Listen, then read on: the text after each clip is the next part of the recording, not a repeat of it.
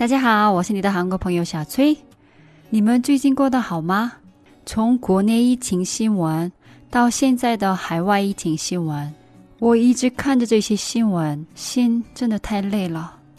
所以今天我跟大家分享一下跟疫情无关的内容吧。我在我的微信公众号上跟你们讲过《爱的迫降》男女主人公的故事，来源于现实。现在热播的韩剧《梨泰院 Class》的主人公的一些故事，同样来源于现实。今天我跟大家聊一聊《梨泰院 Class》背后的故事吧。오늘은이태원 클래스 비하인드 스토리에 대해 한번 이야기해 보도록 할게요. 梨泰院和金梨团路还是国外游客必去的旅游景点之一，但现在国外特色餐厅变少了。 更多的是像男主人公世路运营的大排档类的餐厅。根据 Kakao Taxi，就是韩国的滴滴出行的数据来看，全国出租车载客量最大的地方还是在梨泰院站，高峰时间是凌晨两点。你们知道，在梨泰院确实存在像世路一样在梨泰院开店守护梨泰院的一个人。他就是洪熙天，他在梨泰院 class 中也多次客串出演了。他是韩国最著名的同性恋，很久以前就在梨泰院运营几家店。很多人说，现在的梨泰院背后就有洪熙天的努力。他一直在为梨泰院的繁荣在持续奋斗着。所以我们称他为梨泰院守护者。洪熙天在梨泰院运营了包括泰国餐厅在内的五家餐厅，最火的时候年销售额达到了一百个亿韩币，大约六千多万人民币。作为成功的创业艺人，备受关注。但二零一九年一月，他关门了梨泰院的两家店。同年十二月份，运营十四年的泰国料理餐厅 My Thai 也关门了。现在在梨泰院只剩了一家店，叫 My Chelsea。他说，一些店铺火了，整个商圈都起来了。后来房东涨租金，涨得非常离谱。很多年轻人开的充满创意和热情的店铺不得不搬迁。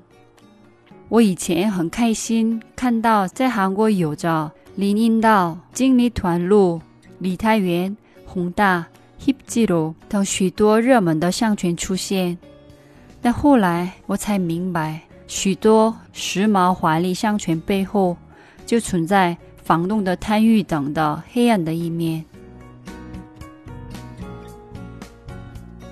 洪熙天就像世路一样，不能放弃梨泰院和金梨团路，他要努力挽救这两个商圈。他说：“挽救没那么简单，需要政府、房东、店主和当地居民的共同努力。虽然他只是一个力量很小的普通老百姓，但他会为这个目标而奋斗。”后来，他开始了尽力团路挽救运动。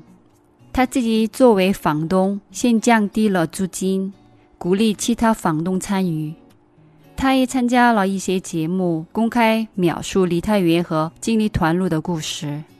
也就像在梨泰院 class 中，他的台词那样，他跟区政府提了一些很好的建议，比如区政府停车场二十四个小时营业。不要晚上十一点关门，因为梨泰院一直都缺停车位。还有让风景好的绿沙坪天桥，通过艺术家们的合作，做成有特色的旅游景点。但区政府没同意，区政府没理解他的意思。但韩剧制作团队看懂了。后来在梨泰院 class 中频繁出现了。绿沙坪天桥的尽头，就在天桥上面，男女主人公一边看着南山塔，一边聊天或者跑步。确实，那边的风景很美。他的努力和梦想没有白费。通过梨泰院 Class，让梨泰院和精力团路再次在国内外开始受到关注。失落说过，商权死了就没办法做生意，商圈活了，在我们的店也有机会。我们都是一家人。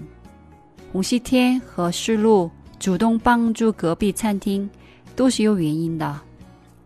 如果你去 My Chelsea，你就可以看到红西天。我也去过几次他的店，也跟他聊过。他不像很多明星开的店，他平时都在店里照顾客户，特别是晚上。我记得他家店的服务员。都是帅哥，味道也很好，所以我建议，如果你想去，还是晚上去吧。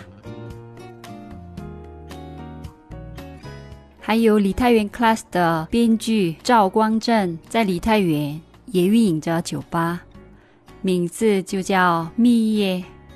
张会长在甜蜜之夜点的辣豆腐汤和五花肉炒绿豆芽，就是他们家的。